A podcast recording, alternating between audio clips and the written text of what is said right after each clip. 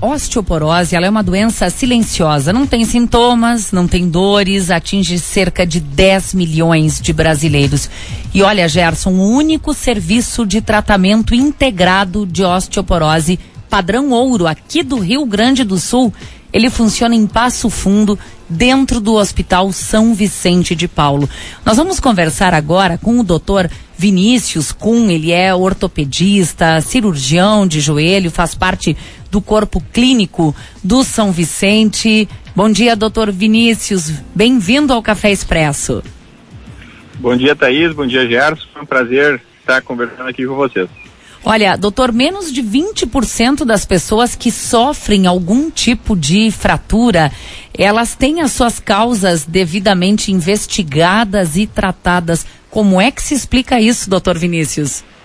Exatamente. Infelizmente, para contextualizar isso, uh, todas as pessoas, principalmente após os 50 anos de idade, que sofrem uma fratura por um trauma pequeno, como uma simples queda no chão, devem ser investigadas, porque isso geralmente está associado a uma fragilidade óssea, a osteoporose.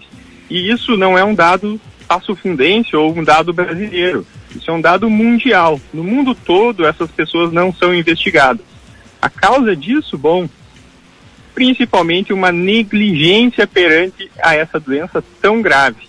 Então, é importante que a gente esteja aqui falando sobre isso, justamente para educar tanto o governo, como planos de saúde, como médicos e também a sociedade.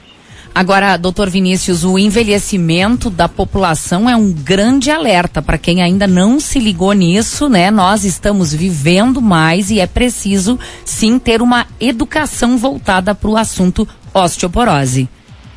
Exatamente.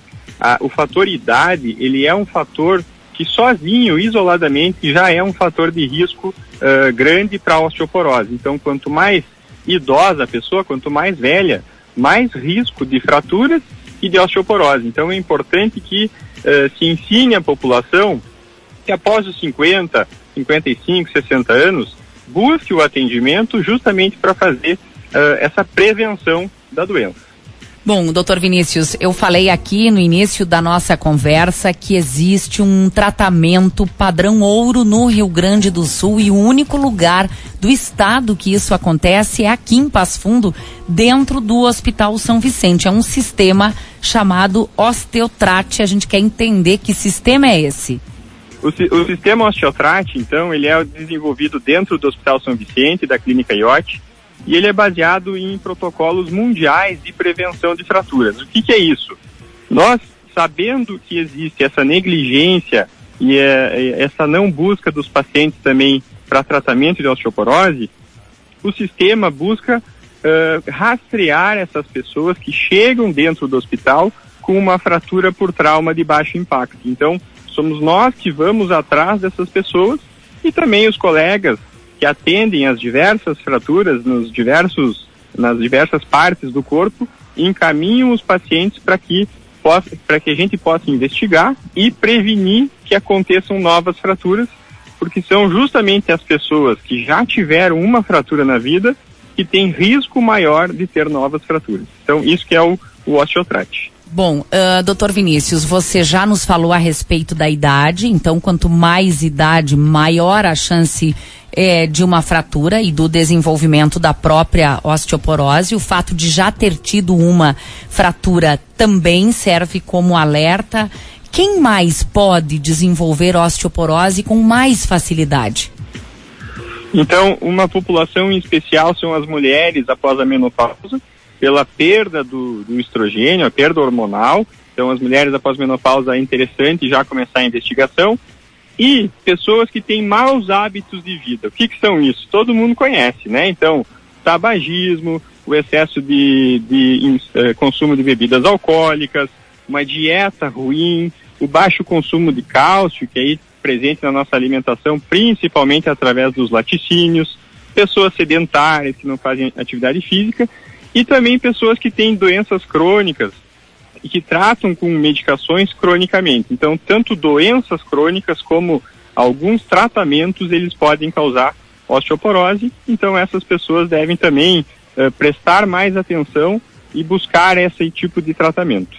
a gente foi buscar alguns dados, doutor, e me chamou muita atenção saber que o risco destas mulheres terem uma fratura é maior do que o risco de ter câncer de mama, câncer de ovário, de útero somados, não é individualmente, não é, doutor? E para os homens é maior o risco de fraturas do que do próprio câncer de próstata. Eu queria lhe pedir para comentar uh, esse ranking, esses índices. Esses. Exatamente. Então, a osteoporose e as fraturas são extremamente prevalentes. Isso é muito, muito, muito comum. E as, quando a gente pensa em fratura, às vezes parece uma coisa simples, né? Ah, vai no médico, o médico resolve a fratura e pronto, está tudo uh, resolvido. E não é assim, essas fraturas elas deixam muitas vezes sequelas, são pessoas que caminhavam bem e passam a não caminhar mais tão bem, ou passam a não caminhar mais. Além de poder, uh, de fraturas de fêmur principalmente, tem uma altíssima taxa de mortalidade. Então, uh, a incidência é extremamente comum, vocês falavam há pouco sobre as vacinas, e eu cito aqui que se a gente contar quantos pacientes estão internados hoje no hospital por causa de fraturas por osteoporose, é um número absurdo. E essas pessoas ocupam leitos leitos que poderiam também ser ocupados por outras, outras doenças, outros motivos. Então, uh, é algo que é extremamente importante a gente estar tá conversando sobre isso, uh, para que cada vez mais essa doença seja comentada, falada e prevenida. Doutor, só para fechar nossa conversa aqui, eu vou lhe pedir para reforçar um pouco também do que já foi dito, o que é que se pode fazer para evitar a osteoporose. Então, o fator principal da osteoporose é a hereditariedade. Então, isso a gente não tem como lutar contra. Mas a gente manter bons hábitos de vida, uh, fazer atividade física, uh, ter um bom consumo de laticínios ou outras fontes de cálcio, uh, pegar sol para ter bons níveis de vitamina D, evitar o excesso de, de álcool, evitar o tabagismo. Essas são coisas que todas as pessoas conseguem fazer nas suas, nos seus hábitos normais. E, claro, as pessoas que têm um risco maior ou já se enquadram na, na, na, na idade que a gente deve investigar, que busquem esse atendimento justamente para fazer a prevenção e evitar o pior, né, que são essas fraturas tão graves. Doutor Vinícius, muito obrigada pelas informações. Um bom dia de trabalho para todos vocês aí no Hospital São Vicente. Eu que agradeço, muito obrigado. Valeu, bom dia. Thaís, nessa mesma linha, ainda hoje no café aqui, eh, foi publicado um estudo, eh, um amplo consenso, talvez o mais profundo publicado até hoje, eh, chamado Diretrizes de Atividade Física para Americanos. E o Estadão, ele publica na capa essa matéria aqui e eu sugiro que as pessoas leiam. Olha, eu vou dar uma manchetinha, depois eu vou abrir com mais detalhes. 150 minutos por semana de atividade física te dão uma vida mais saudável. Qual a melhor forma de dividir isso? Meia hora por dia, cinco dias da semana. Meia hora por dia, cinco dias para semana. Atividades leves a moderadas já bastam para resolver um monte de problema que as pessoas podem ter, inclusive esse que a gente acabou de conversar aqui, que é a questão da osteoporose.